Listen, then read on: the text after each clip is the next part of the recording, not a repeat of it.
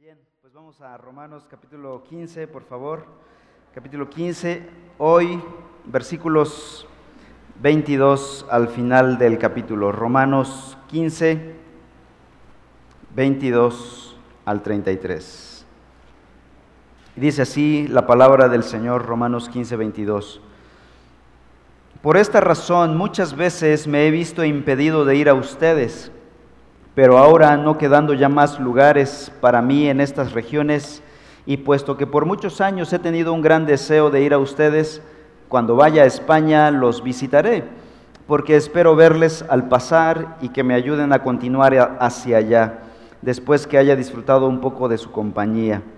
Pero ahora voy a Jerusalén para el servicio de los santos pues Macedonia y Acaya han tenido a bien hacer una colecta para los pobres de entre los santos que están en Jerusalén.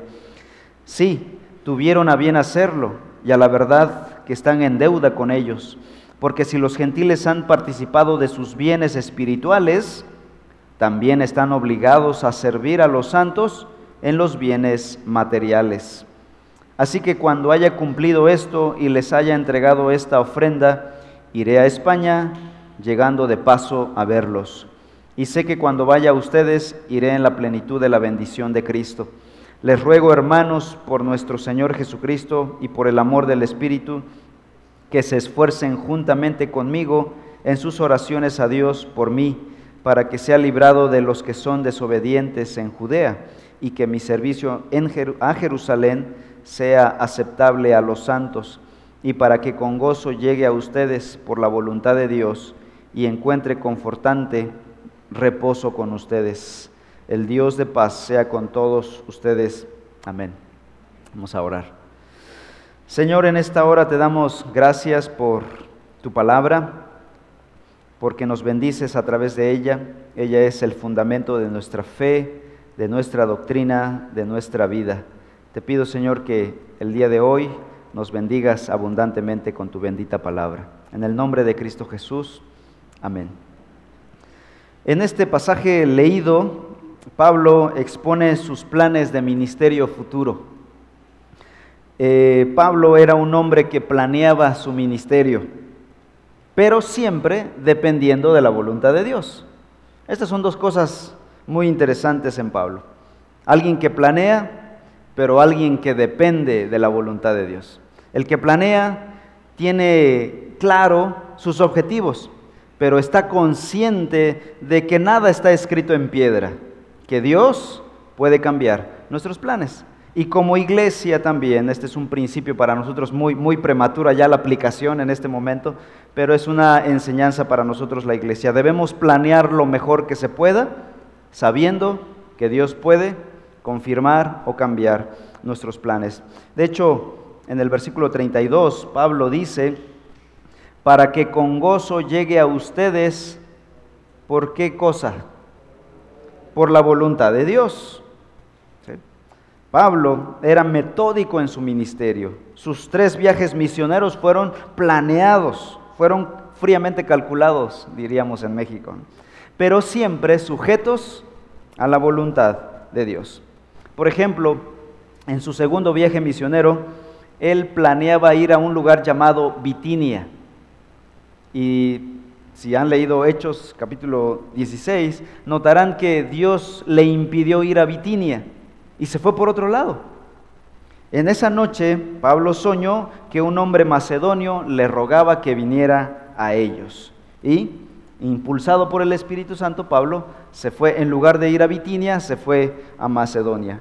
Y por ese, esa dirección y esa obediencia de Pablo, por primera vez llegó el Evangelio a una ciudad europea, a Filipos. Entonces, Dios nos llama a ser ordenados, planeados, pero siempre dependiendo de la voluntad de Dios. Bueno, en este pasaje, versículos 22 al 32, Pablo va a mostrarnos algunas características de su propia vida y de su propio ministerio planeados. Una vida planeada, un ministerio planeado para nosotros será una buena enseñanza. Veremos algunas cosas. En primer lugar, estar consciente de la providencia divina, versículo 22. Segundo, estar metódicamente planeando la vida. En tercer lugar, tener en orden las prioridades. Y en cuarto lugar, veremos que sobre todo debemos ser personas de oración. ¿Queremos ser personas organizadas? Consideremos estas cuatro cosas. Providencia, planeación, prioridad y oración. En primer lugar, providencia. Estar conscientes de la providencia divina. Versículo 22 dice la escritura así. Por esta razón muchas veces me he visto impedido de ir a ustedes, dice el apóstol Pablo. Ahora, regresa por favor al capítulo 1 de Romanos, Romanos 1.13, y vamos a leer ahí lo que también dice Pablo muy al inicio de su carta. Pero no quiero, hermanos, que ignoren que muchas veces me he propuesto ir a ustedes, pero hasta ahora he sido estorbado para tener también entre ustedes algún fruto como entre los demás gentiles. La frase he sido estorbado. Desde el principio de la carta ya está Pablo mencionando este asunto. No ha podido ir a Roma. Escuchen la lectura ahora de 1 Tesalonicenses capítulo 2. Dice Pablo en el versículo 17 así. 1 Tesalonicenses 2, 17. Pero nosotros, hermanos, separados de vosotros por un poco de tiempo, de vista, pero no de corazón, tanto más procuramos con mucho deseo ver su rostro, por lo cual quisimos ir a ustedes, yo Pablo, ciertamente una y otra vez, pero Satanás nos estorbó. Ahora, eh, yo sé que en nuestro, nuestro lenguaje latino, la culpa de todo la tiene Satanás. Que llegamos tarde a la iglesia, Satanás. Se nubló Satanás, ¿no? Ah, encuentro algo, Satanás. Este, quiero servir al Señor, pero Satanás. Le damos a Satanás un poder demasiado grande como si él fuera omnipotente. Pero Satanás no es ni omnipotente ni omnipresente como para estar tapándole el paso a todos los cristianos del mundo. Ni es omnisciente, ni lo sabe todo. No sabe cuáles son tus movimientos y tus planes. Satanás no lee la mente de ninguna persona. No le atribuyas atributos divinos a Satanás porque Satanás no es Dios. Ah, pero, obviamente, Satanás sí tiene sus planes y sus maquinaciones, sus intentos va a hacer. Sin embargo, espero que no sea él que esté tocando esa campana. Sin embargo, al ver todos estos pasajes juntos, vemos que detrás de todo, ¿quién está controlando todas las situaciones? Dios. Efectivamente, es Dios. ¿Y qué pasa entonces con este único pasaje de 2 Tesalonicenses 2.17, 2.18, donde dice que Satanás nos estorbó? Bueno, a veces, no siempre, a veces Dios usa incluso las fechorías de Satanás para estorbar a uno que otro cristiano. de vez en cuando. Así que hermanos, no siempre le eches la culpa a Satanás. No estoy defendiendo a Satanás, ya está condenado, ya él va derechito al infierno. De hecho, el infierno fue creado para él y sus demonios. Ya que, muchas personas vayan ahí por su pecado, eso ya es secundario. Pero Satanás ya está condenado. Pero Pablo está consciente de que Satanás no estorbó el plan de Dios, sino que Dios, para cumplir sus propios propósitos, permitió que Satanás le estorbara los planes a Pablo. Pero detrás de Satanás está Dios. Y esto lo vemos también en la escena de Job. Job sujeto a Dios. Job hizo varias cosas, no todo lo que le pasó a Job fue culpa de Satanás, pero mucho sí pero con el permiso y el mandato expreso de Dios. Así que hermanos, si somos serios en el Evangelio, dejemos de hablar de Satanás tanto y hablemos más de Dios, más de la providencia divina, más de Cristo, más del Evangelio. Pablo sabía que detrás de todo estaba Dios. Vamos a Génesis 50, 20. Este libro es fácil de encontrar. Génesis 50, hasta allá el primer libro. Y vean lo que dice el versículo 20. Ustedes pensaron hacerme mal, dice José, pero Dios lo cambió en bien para que sucediera como vemos hoy. hice preservar la vida de mucha gente. Aquí José también sabía lo que Pablo, un hombre que conoce la escritura, conoce esta verdad. Detrás de todo lo que aparentemente es malo, Dios lo usa para bien. Todo lo que nos pase en la divina providencia, a esto le llamamos providencia, todo lo que ocurre, todos los acontecimientos son planeados, dirigidos, orquestados por Dios. A esto le llamamos providencia. Y el creyente serio en el Evangelio sabe que todo lo que le pasa es parte de Dios, parte del plan de Dios. Entonces Pablo está consciente de que ha sido impedido de ir a Roma por parte de Dios. ¿Por qué razón? Bueno, en el caso de cuando Dios le impidió no predicar en Bitinia y predicó en Macedonia, lo que es el primer país europeo, Dios tenía sus planes. Dios pudo haber cambiado el rumbo de la historia de Occidente allí, esa noche, cuando Pablo, en lugar de ir a Oriente, hacia Bitinia y hacia la China, se vino hacia Macedonia, Europa, y después el Evangelio llegaría a nosotros. Occidente hoy es lo que es por una decisión tomada allí. Dios tiene planes soberanos. Y esta es la providencia de Dios. Pablo entonces está consciente de la providencia divina. Hermanos, estemos conscientes de la providencia divina. Nosotros actuemos responsablemente, obedezcamos a Dios, conozcamos su palabra, busquemos hacer la voluntad de Dios y dejemos que Dios haga sus planes. Y cuando Dios estorbe o haya un obstáculo en la vida, no te vas a desfundar, porque estás consciente de que Dios por algo no lo permitió. Y siempre el algo de Dios es un algo bueno, es un algo sabio, es un algo santo, algo que contribuirá para el avance de su obra y de su reino en este mundo y para bendición tuya también. Pablo está consciente entonces de haber sido impedido de ir a Roma por algo bueno. Después sigue diciendo, regresamos a Romanos 15 ahora, versículos 23 y 24, donde Pablo prosigue. Pero ahora, no quedando ya más lugares para mí en estas regiones, y puesto que por muchos años he tenido un gran deseo de ir a usted. Pablo quería ir a Roma, pero con todo su corazón, ¿no? Como aquellos que quieren ir a Suiza, Canadá, ¿no? Tengo gran deseo de ir a ustedes, dice Pablo. Cuando vaya a España, los visitaré. Y también no solo quería quedarse en Roma, quería irse hasta España. Porque espero verlos al pasar y que me ayuden a continuar hacia allá, después de que haya disfrutado un poco de su compañía. Pablo, lo que vemos en estos dos versículos es la planeación. El hecho de que confíes plenamente en la providencia divina y decir, Dios al final de cuentas va a hacer su voluntad, Dios va a llevar a cabo sus planes no significa esa confianza en esa providencia que de plano digas, pues entonces, ¿para qué confiar? ¿Para qué planear? Perdón. Si confío en la providencia de vida y Dios va a llevar a cabo sus planes, entonces, ¿para qué planeo yo? ¿Para qué me organizo yo si Dios va a hacer su voluntad a fin de cuentas? Eso se llama, eso no se llama santidad, eso se llama fatalismo. ¿Para qué? Esa es una actitud fatalista y no refleja la sabiduría de un creyente no refleja la madurez espiritual de un creyente. Esperar en la providencia del Señor no es una actitud que excluya la planeación personal.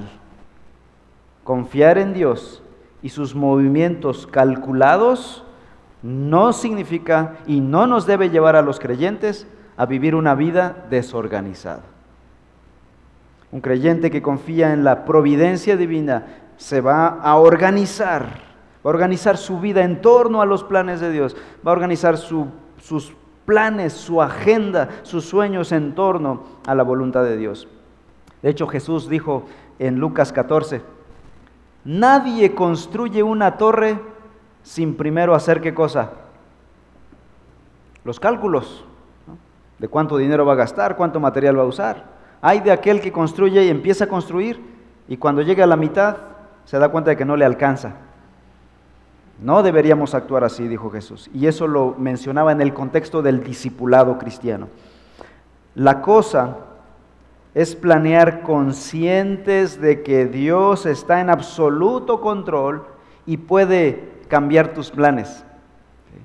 Tú planea tu vida con la conciencia que te da la escritura, con la luz de la sabiduría que te da la vida, la Biblia, planea, organiza tu vida consciente de que Dios puede cambiar tus planes. Ahora, los cambios de Dios son planes mejores. Entonces, cuando digas, Dios puede cambiar mis planes, mejor di, Dios puede mejorar mis planes. A veces uno no quisiera esos cambios porque les tenemos pavor a los cambios. Pero los cambios de Dios, todos aquellos que vienen de Dios, son una mejoría a tus planes. Y dice el versículo 24, cuando vaya a España los visitaré. La palabra España es lo que hoy es conocido como España. es lo mismo. En el Antiguo Testamento era llamada Tarsis, en Jonás capítulo 1 y primero de Reyes capítulo 10. Tarsis era una colonia, era una provincia romana, bueno, en aquel tiempo todavía no romana del Antiguo Testamento, se convirtió en el epicentro del comercio, la entrada del comercio a Europa. Produjo hombres sobresalientes como el gran filósofo Séneca, el que fue tutor del emperador romano Nerón y que habló mucho, escribió también de Jesús, este filósofo español Séneca, cordobés, por cierto, de Córdoba, España. Las evidencias históricas y arqueológicas revelan que el Evangelio llegó muy tarde a España, avanzados ya el siglo III. De ahí que Pablo aquí esté consciente de que en España no había Evangelio en absoluto y su deseo de ir a España era para llevar el Evangelio a España. Por lo tanto, es comprensible el deseo fuerte de Pablo de ir a España. Ah, pero sobre todo también tenía mucho deseo de ir a Roma al pasar en su camino a España. Sigue diciendo el versículo 24, cuando vaya a España los visitaré, espero verlos al pasar y que me ayuden a continuar hacia allá. Ahora, Pablo quiere pasar a Roma como que a cargar pilas, ¿no? Hay, hay ciertos proyectos en la vida que requieren de cargar pilas. Y hay ciertos lugares donde tus pilas se recargan, ¿no? A veces estás agotado, cansado y dices, voy a visitar a mis padres, ¿no? Como que para recargar pilas. Voy a visitar a esta familia. Voy a visitar esta iglesia.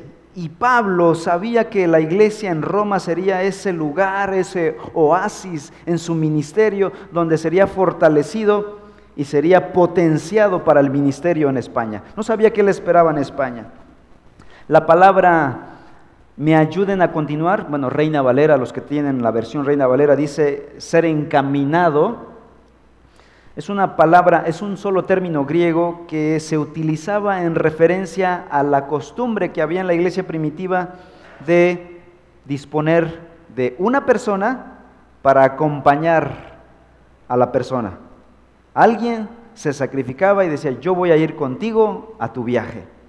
Segundo, preparaban abundantes provisiones para el largo viaje, comida, ropa y dinero para acompañar al misionero. Y esto lo hizo la iglesia primitiva en sus viajes misioneros, en enviar a su gente a compartir el Evangelio a otras latitudes. Entonces Pablo sabía que Roma habría de responder de esta manera. Pablo estaba confiado en la providencia divina, pero a la vez estaba planeando. ¿Se dan cuenta? Planeación y providencia no están peleadas están conjugadas. Una vida sabia, madura, refleja esto, una confianza en la providencia divina, pero a la vez una vida organizada. Siguiente, prioridad, versículos 25 al 28. Dice el apóstol, mas ahora voy a Jerusalén para ministrar a los santos porque Macedonia y Acaya tuvieron a bien hacer una ofrenda para los pobres que hay entre los santos que están en Jerusalén, pues les pareció bueno y son deudores a ellos, porque si los gentiles han sido hechos participantes de sus bienes espirituales, deben también ellos ministrarles de los materiales. Así que cuando haya concluido esto y les haya entregado este fruto, pasaré entre vosotros rumbo a España. Ahora, dense cuenta de aquí, algo que está pasando aquí. ¿Qué es lo que le está deteniendo a Pablo no irse de ahí de Corinto, donde está escribiendo la carta a los romanos, de no irse derechito a Roma? Queda más cerca, en vez de irse a Jerusalén, que son 1500 kilómetros de distancia. ¿Qué lo detiene en este, según este pasaje de versículos 25 al 28? Una necesidad. En Jerusalén los creyentes de allá están padeciendo una necesidad. Y Pablo está haciendo algo. Está buscando ayuda económica en las iglesias de Macedonia y Acaya, dice el versículo 26, para juntar esta colecta de ofrenda de dinero y llevarla a Jerusalén.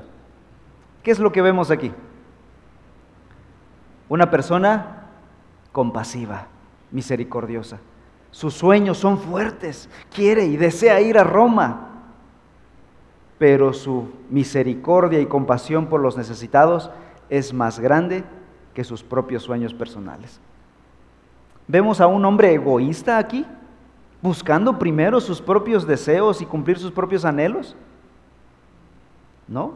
Aquí no vemos a un hombre egoísta, centrado en sí mismo, ególatra, que no importa lo que pase, no importa que los demás estén en pobreza, yo primero busco mi beneficio veo a un apóstol con un orden de prioridades bien clara. Y este es lo tercero.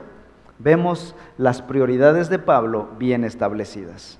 Y este es un tercer elemento que caracteriza a un creyente que cumple con fidelidad el llamamiento de Dios.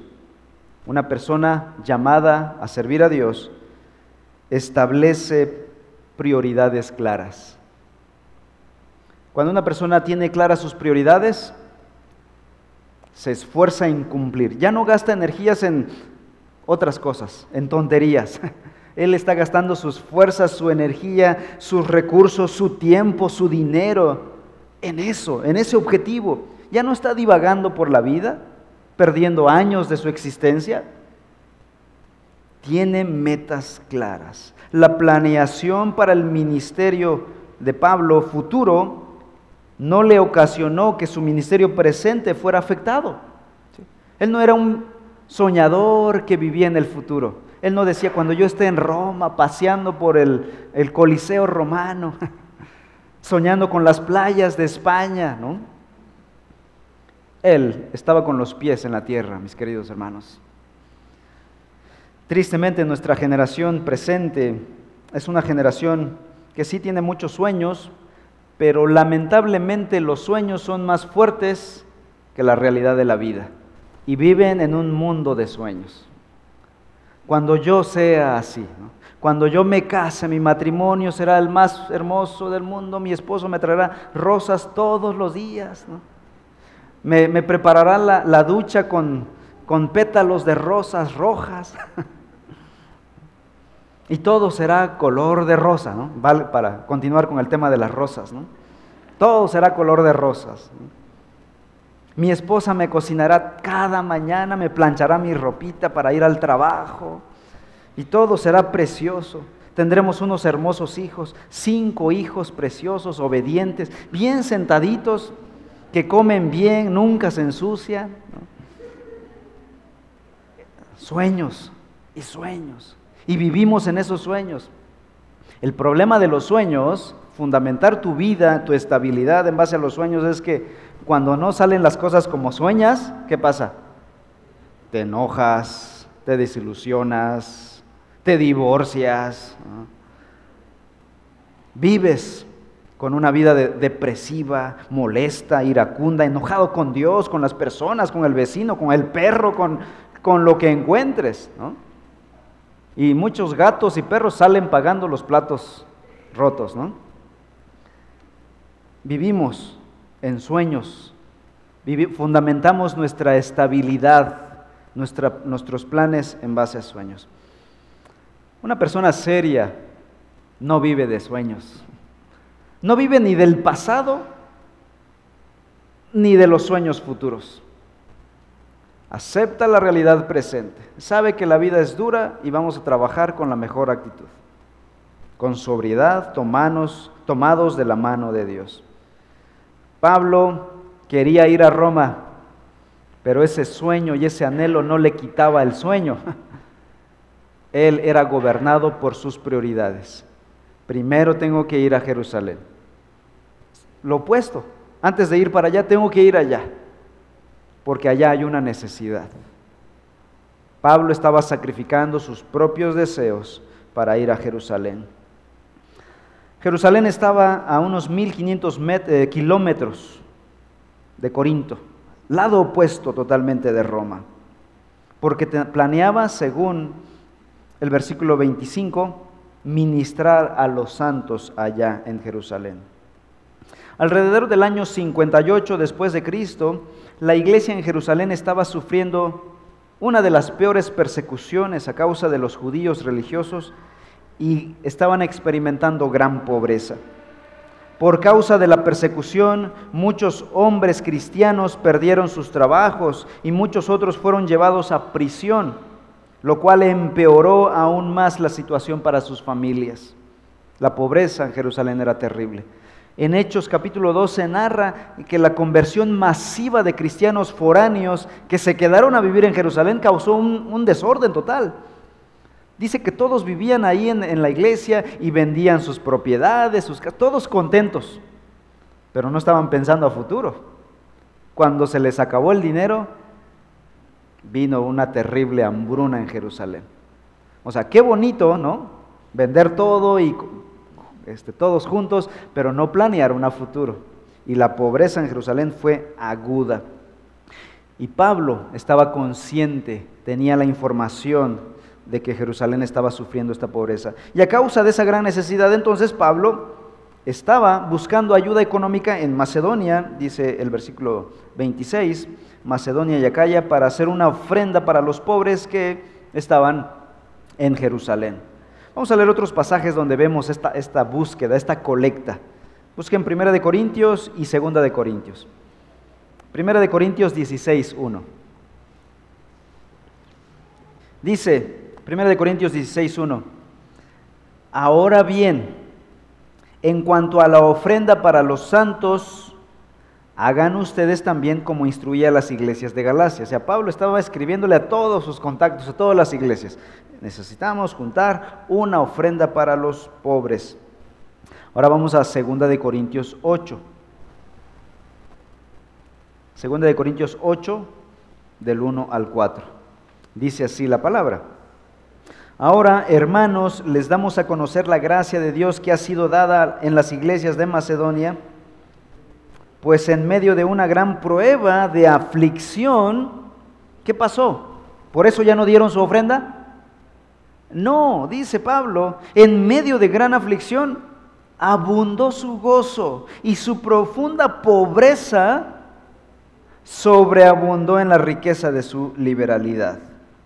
Y dice Pablo, porque yo soy testigo, dice, yo testifico que según sus posibilidades y aún más allá de sus posibilidades, dieron de su propia voluntad. Ese no, tuvimos que estafarle, no tuvimos que hacer una reunión especial de promesas, ofrendas de promesas para manipular a los cristianos para que dieran su ofrenda. No, de su propia voluntad. Suplicándonos incluso, versículo 4, con muchos ruegos el privilegio de participar en el sostenimiento de los santos. Hermanos, aquí los cristianos no necesitamos hacer campañas, hacer predicaciones para decir, hermanos, ofrenden con generosidad para la obra de Dios. ¿No? A veces siento triste esto y el hermano Alberto a veces tiene que hacernos exhortaciones, hermanos, necesitamos ofrendar porque tenemos que juntar para la renta y otras necesidades de la iglesia, como que aquí moviéndonos el brazo. No necesitamos eso. Seamos generosos, abundantes. Y esta gente era pobre, hermanos. No necesitamos hacer una cruzada, una campaña de promesas, a ver quién da su llave de su coche. No, no, no, los cristianos movidos por el Evangelio son como estos hermanos en Corinto. Dice que los hermanos de Macedonia en su pobreza dieron para mandar a los hermanos que estaban sufriendo en Jerusalén. La ofrenda proveniente de las iglesias, básicamente gentiles de Macedonia y Acaya, eran, provenían de gente pobre. ¿Qué se necesita para ser generosos? Alguien dirá, dinero. Ah, pues sí, pero no, no es el elemento principal. ¿Qué se necesita para ser generosos? Un corazón generoso. ¿Ya? Porque una persona puede tener dinero y si no tiene el corazón generoso, no va a ser generoso. Se necesita un corazón generoso, tocado por el Espíritu Santo. Pablo deseaba ir a Roma, pero el sentido de compasión era mayor que su deseo de satisfacción. Prefería atender a las necesidades de sus hermanos en necesidad antes que sus propios deseos de ir a Roma. Y así que, ¿por qué no fue a Roma de inmediato? Porque había una necesidad en Jerusalén. Ahora, vean lo que dice el versículo 27. Pues les pareció bueno y son deudores a ellos, porque si los gentiles han sido hechos participantes de sus bienes espirituales, deben también ellos ministrarles de los materiales. Cuando Pablo hizo el llamado a las iglesias de Macedonia, Acaya, Corinto y también de Galacia, a participar en una ofrenda para los santos en Jerusalén. ¿Qué les pareció esta idea a los hermanos? Dijeron, Pablo, oye, también nosotros estamos en necesidad, nos, nos estás comprometiendo. ¿Qué dice el versículo 27? Les pareció bueno. Qué buena idea. Yo también lo había pensado. Vamos a ofrendar, dijeron los hermanos. Según los hermanos de Asia y de Europa, ¿cuál era el motivo principal por el que les pareció buena la idea de ofrendar? Se sentían deudores, deudores con los hermanos en Jerusalén. Dice el versículo 27, porque si los gentiles han sido hechos participantes de sus bienes espirituales, ¿cuál? El Evangelio, el ministerio que ellos han recibido. Deben también ellos ministrarles los bienes materiales. Desde el punto de vista humano, todos los cristianos gentiles, todos los que hoy vivimos incluso en México, somos deudores de la iglesia en Jerusalén de los judíos. Jesús dijo, la salvación viene de los judíos. ¿Por qué? Porque de ahí nació Jesús, ahí murió Jesús. Dios preparó al pueblo judío para la venida de nuestro Salvador. Los apóstoles fueron judíos, salieron predicando de, de su territorio al mundo gentil y desde Jerusalén trajeron el tesoro preciado del Evangelio a todas las naciones. Así que tenemos una deuda de gratitud con los judíos. Y por eso oramos por los judíos, no por otra cosa. Hay una, hay una gratitud hacia ellos. Por eso simpatizamos con la nación judía, con la nación de Israel. Apoyamos a ese país. Nosotros los cristianos no apoyamos a, a los enemigos de Israel en ese sentido, que buscan excusas para asesinar a israelitas, para introducirse en su país y tirar bombas y decir, no, es que ellos nos, nos, robaron primero. Apoyamos al pueblo de Israel porque tenemos una deuda de gratitud hacia el pueblo que Dios usó para la venida de nuestro Señor Jesucristo, de los apóstoles, y trajeron el tesoro más preciado, el tesoro del Evangelio. Entonces se juntó una buena ofrenda y Pablo traía el dinero para irse a Jerusalén. ¿Qué procede Pablo a hacer en los versículos 30 al final, hasta el 32, 30 al 32? Una persona con mucho dinero, porque se juntó bastante ofrenda para los hermanos en Jerusalén, ¿qué harías tú con una bolsota de dinero en tus manos? Con esto me voy a Roma, ¿no? bueno, Pablo tenía temor, no me vayan a asaltar, hay perversos en el camino y este dinero es, quiero que llegue a su destino final que los hermanos en Jerusalén sean bendecidos. Y entonces por eso pide oración por su viaje a Jerusalén. Por un viaje exitoso. Versículo 30 al 32. Les ruego, hermanos, por nuestro Señor Jesucristo y por el amor del Espíritu, que se esfuercen juntamente conmigo. Esfuércense conmigo. No van a hacer el viaje, pero quiero que se esfuercen. ¿Cómo? En sus oraciones a Dios por mí. Pablo no dice, oren por mí nada más. Pablo está diciendo, quiero que se esfuercen en orar conmigo. ¿Cuál es la diferencia? Una cosa es decir, voy a orar. Y otra cosa es decir, me comprometo a orar por ti. Cuando una persona dice eso, dices, sí, esta persona va a orar por mí. Muchas veces decimos, sí, hermano, voy a orar por tus necesidades. Y no oramos. Eso es lamentable.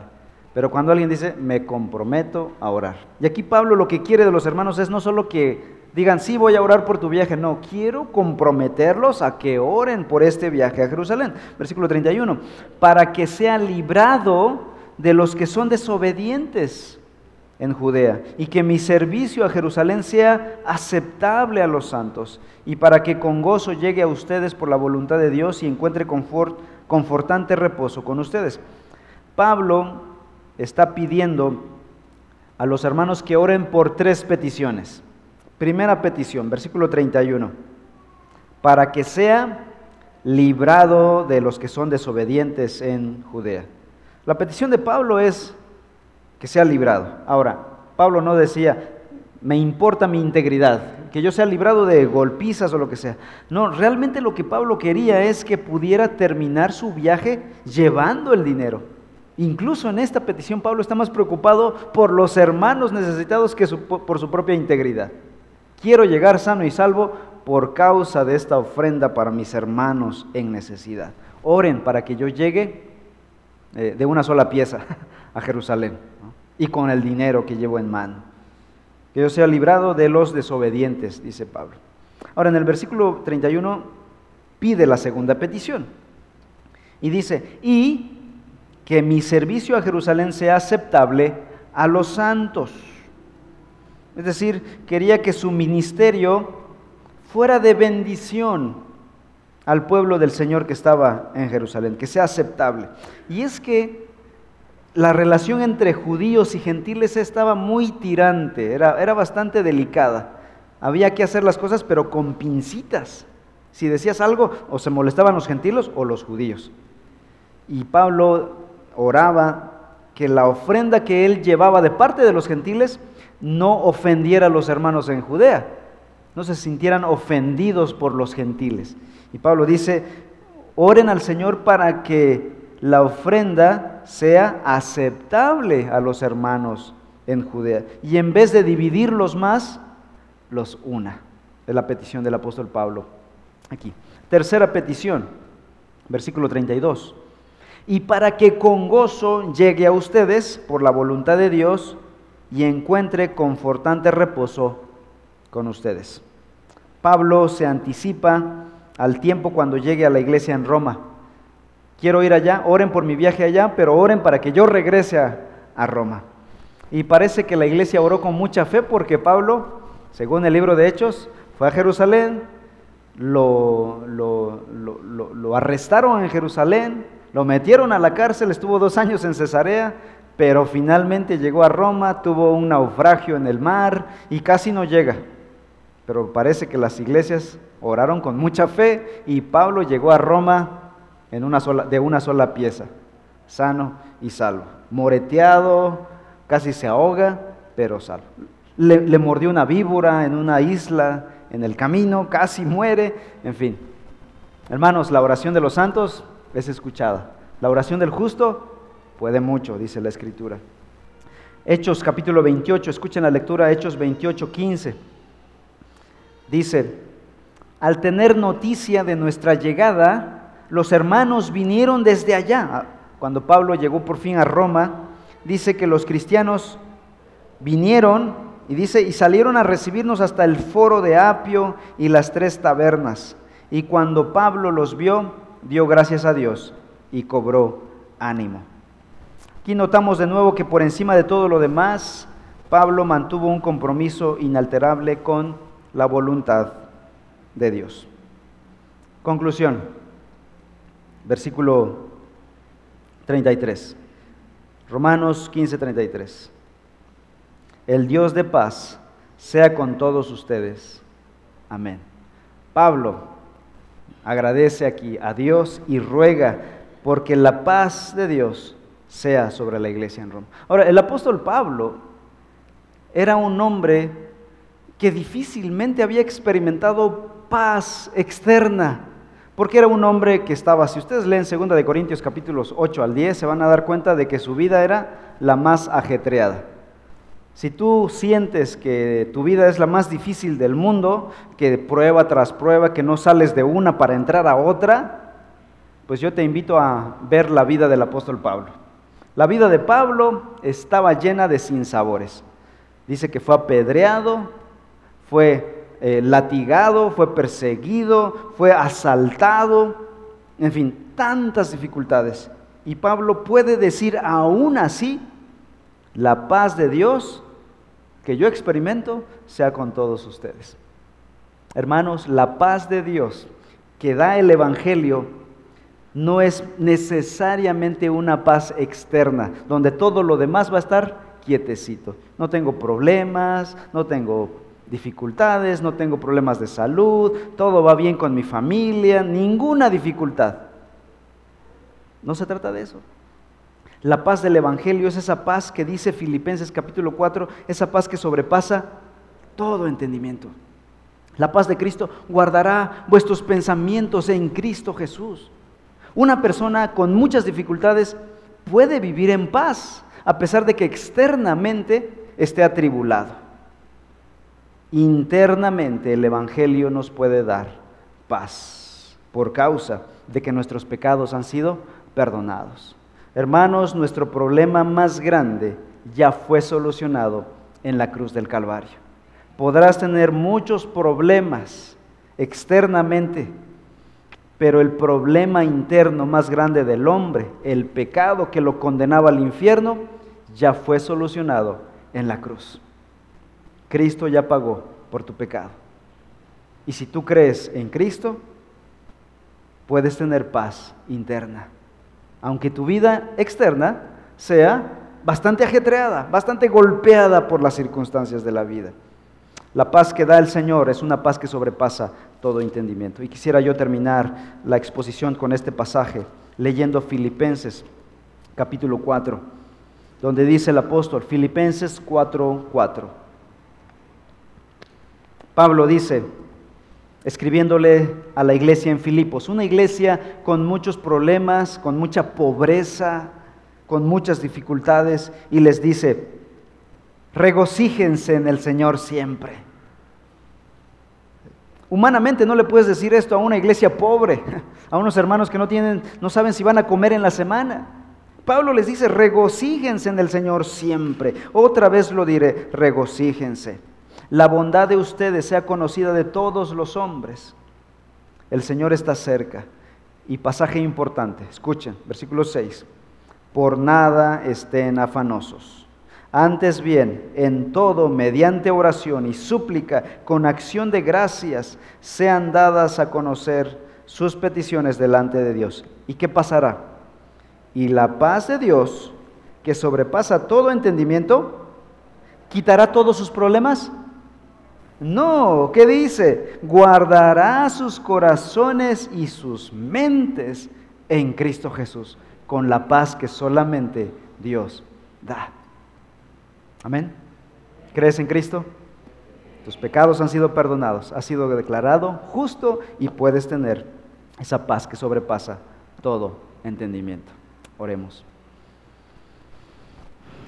Padre Celestial, en esta hora te damos honra y gloria por lo que tú haces y eres en nuestras vidas. Gracias Señor por la bendición que nos das de ser tus hijos. Tenemos muchas luchas en este mundo. Mientras vivamos en este mundo caído, en este mundo atribulado, en este mundo en tinieblas, Jesús dijo, en el mundo tendrán aflicción, pero confíen, yo he vencido al mundo. Y Cristo ya venció al mundo, ya venció al pecado, ya pagó la deuda por nuestro pecado cuando murió en la cruz por nosotros. Y ahora podemos tener la paz que sobrepasa todo entendimiento. Gracias Señor por haber enviado a tu Hijo Jesús a morir por nuestros pecados. Señor, bendice a tu pueblo, bendice a la iglesia con esta paz que sobrepasa todo entendimiento. En el nombre de tu Hijo Jesús.